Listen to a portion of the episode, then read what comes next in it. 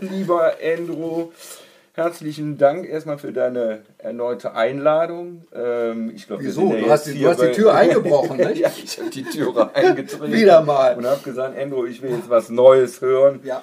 Und, nee, was Neues, äh, Altes. Was Neues, Altes, genau. okay. Und äh, was bieten wir denn äh, in unserer okay. heutigen Hip-Jazz-Folge also, an? Auf der einen Seite schäme ich mich gegen den ganzen progressiven Jazz-Addikten da draußen. Nämlich wir haben was äh, ganz retro, ähm, reaktionär und all diese Sachen. Aber auf der anderen Seite werde ich das begründen, meinen Auswahl aus folgenden Gründen. Das ist eine Big Band aus den 50er Jahren, die bestand nur auf dem Papier, aber man sagen, in den Verträgen von RCA Records. Also RCA hatte in den 50er Jahren noch außer Capital, die aber nicht sehr viel draus gemacht haben, eigentlich hatten ein paar Big Bands gehabt, ähm, Columbia, CBS kaum, aber RCA hatte jede Menge von Combos auch, wie, wie, wie Zoot Sims, Al Cohn und verschiedene äh, Musiker, die sie dann immer wieder eingeladen haben ins Studio, manchmal in kleiner Besetzung, manchmal auch in Big Bands und haben neue Formationen gemacht. Hier hatten sie, ich weiß nicht aus welchem Grund, 58 äh, die Lust darauf gehabt oder irgendein Producer, wir machen mal so eine Recreation von den besten äh, Jahren der, der, der, der, der, der Swingband-Ära, also 30er und 40er und versuchen so viele Musiker zusammenzukriegen, die in den originalen, original, in den Big Bands zu der Zeit zu den Zeitpunkten ähm, gespielt haben. Die und dann haben, heißt das wie, wie, wie auf dem Cover jetzt äh, ja, zu sehen, The Big, da sind The Big, the Big 18. 18. Und da sind also jede Menge von lächelnden Leuten. Äh, Cootie Williams, äh, der hier, der, der bei, glaube ich, bei, bei Ellington oder Basie gespielt hat. Buck Clayton, der bei, bei äh, Basie gespielt hat äh, und so weiter. Dickie Wells, der war bei Basie. Und die ganzen Leute, die haben entweder bei Ellington, bei Basie oder bei Goodman oder bei Tommy Dorsey überwiegend gespielt. Mhm. Und hier spielen sie, glaube ich, zum ersten Mal zusammen.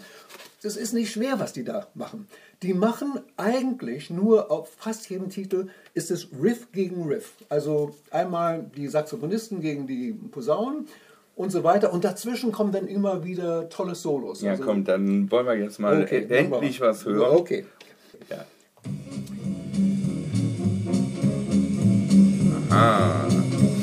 Also bei mir, meine alten Füße, ja, ja. sobald ich dieses vertraute Swing, da ist noch nichts, weißt du, aber laden so eine Spannung durch diese Wiederholung von diesem Riff ja. in meinem Gehirn und in meinen Füßen auf, da frage ich mich, was kommt jetzt?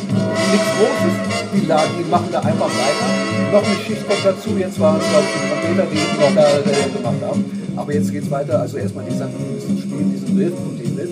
Und dann kommt auf einmal, springt da so ein Solist raus, ähm, ein, eine Sache, die anders ist als die Originalaufnahmen. Die Originalaufnahmen auf 78er Scheller-Platten, die waren ja natürlich nur drei Minuten lang. Nicht? Da konnte kein Solist wirklich lange spielen. spielen. Äh, hier sind die im Durchschnitt, die Titel sind so vier oder fünf oder fünfeinhalb Minuten.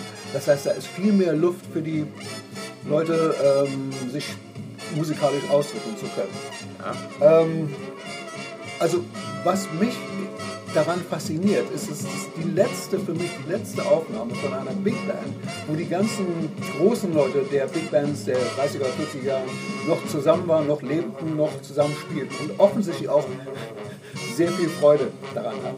Ja, es gab äh, zu dem Zeitpunkt andere Aufnahmen auf Capitol von den Glenn Gray Orchestra zum Beispiel äh, und so weiter und so weiter. Glenn Gray hat, glaube ich, also einen halben Dutzend oder acht oder neun oder zehn LPs gemacht, wo er auch Sachen gemacht hat, aber keine von denen, die waren eher steif, keine von denen hatten den Geist, den Spirit und auch das, die Lockerheit, die bei der Big 18 sind. Ähm, das ist äh, Swingtime in the Rockies. Swingtime? In the Rockies. Die ähm, haben aber alles eigene Sachen gespielt oder war das nein, jetzt zum Beispiel hat, Re Rebook? Also, da, äh, hat jemand äh, Sachen, die Arrangements von den großen Leuten herausgeholt, sich mühsam aufgeschrieben. Ja. Das wird äh, Swingtime in the Rockies, Goodman, James Mundy. Also James Mundy war ein Komponist. Ja. Die haben sich ein bisschen strikt an das Goodman-Sachen gehalten.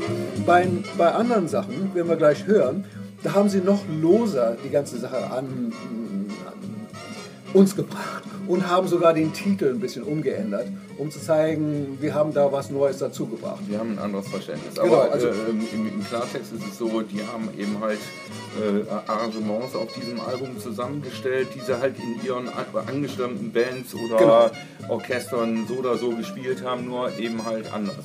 Ja, alles in einem sehr spannendes Album, finde ich. Und äh, welches haben wir jetzt? Jetzt haben wir äh, einen Titel, der heißt Quaker City Jazz. Ähm, Quaker, City, City Jazz. Ja, Quaker. Das, Quaker. Das, Quaker. Ist, das ist based uh, on a piece by Jan Sabat, also einer von den weniger bekannten Big Bands. Ähm, einer der wenigen Titel, die wirklich Tempo haben. Ja? Ähm, die, als die LPs erschienen, Ende 50er Jahren, waren die 10, 15 Jahre im Handel. Dann konnte man sie nicht mehr erhalten und auch die CDs nicht. Und ich habe einen Kritiker gelesen, hat gesagt, also weshalb war das wieder modern? In diesem Falle steht da in einer Kritik, dass die Leute, die in den 80er oder 90er Jahren wieder entdeckt haben, wie man Lindy Hop tanzt und das mochten, also in Amerika überwiegend. Also hier, vielleicht in Frankreich, aber in Deutschland, glaube ich, diese ganzen modischen Tänzen von den 30er, 40er, konnte man sehr gut zu dieser Big Band machen. Lindy Hop? Lindy Hop, das ist ein, nee, also wie Charleston und wie diese ganzen ja. anderen Sachen, so, okay, das war, das okay, war ein, okay. ein modischer Tanz. Immer ja. ein bisschen Punk.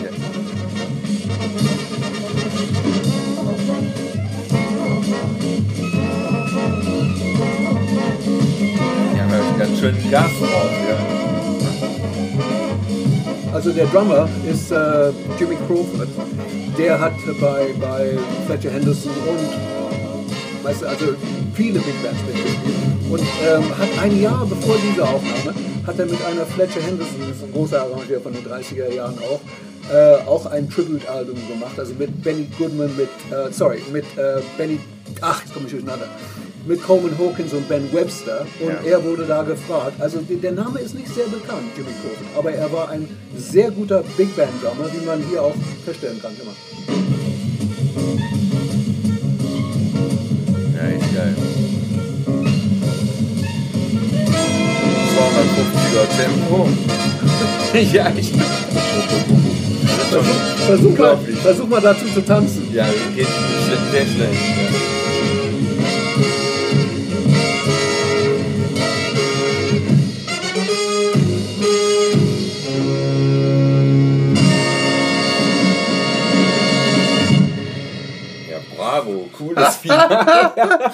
Du, ich, ich, würde gerne wissen, wie, wie, wie viele Takes die brauchten, um eine hinzukriegen. Ich kann mir vorstellen, ich, ne, wo man sagen, ich kann mir nicht vorstellen, dass die fünf oder sechs Takes, wie ich bei manchen nur Studio Big Bands manchmal erlebt habe und die Sachen dann zusammengeschnitten wurden, mühsam.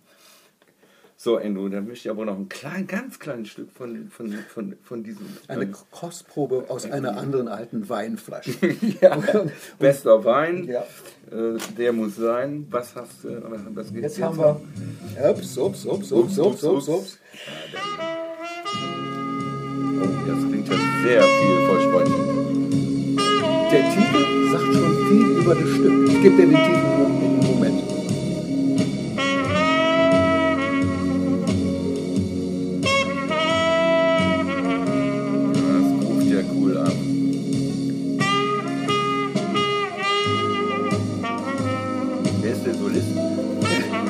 könnte sein, ja, Billy Butterfield, es könnte sein Rex Stewart, glaube ich aber nicht.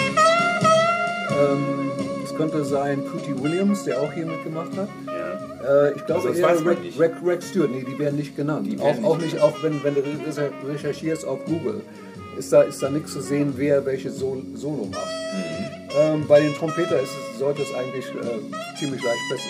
Vielleicht doch ähm, ich habe fast gesagt Rod Stewart. ähm, ich bin ganz modern, wie man ja, ja, geil. Ähm, Rex Stewart oder Charlie Shaver? Ich glaube, es ist Rex Stewart. Aber okay, zum Titel. Der Titel heißt, kannst du mich fragen, weshalb? Feet Dragging Blues. Feet also dragging, die Füße, die schlürfen so, die man hinter sich so hin... man hinterher. Genau. Ja.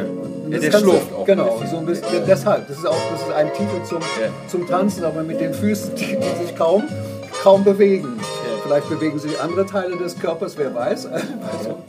also auf jeden Fall ist es ein sehr schönes Blues-Feeling.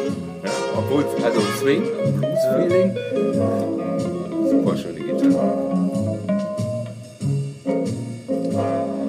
Ja, es ist eigentlich, könnte man so stundenlang weitermachen, stundenlang hören, ja, aber wir müssen ja natürlich irgendwie unsere Folgen auch zu Ende bringen. Ja. Und, eigentlich, äh, eigentlich, was bei diesen ganzen Titeln ist einiges schade. Ja, man müsste die, sie eigentlich nein, genau, die, die, bauen nämlich auf. Jetzt ist es so, so eine Täuschung. Barry ja. Galbraith auf Gitarre und jetzt fängt es gleich wieder an mit den ja. Die werden dann immer, immer prägnanter, immer lauter und immer intensiver sodass am Ende möchte man schreien, entweder Stopp oder man schreibt mehr, mehr, mehr. Mehr, mehr, mehr. Ja, also ich muss sagen, dieses Album hier, The Big 18, das hört sich einfach wirklich nach mehr an. Hat mir sehr viel Spaß gemacht und äh, ich bedanke mich bis zur nächsten Folge, lieber Endo. Reinhold, du bist hier immer willkommen, wie du weißt. okay.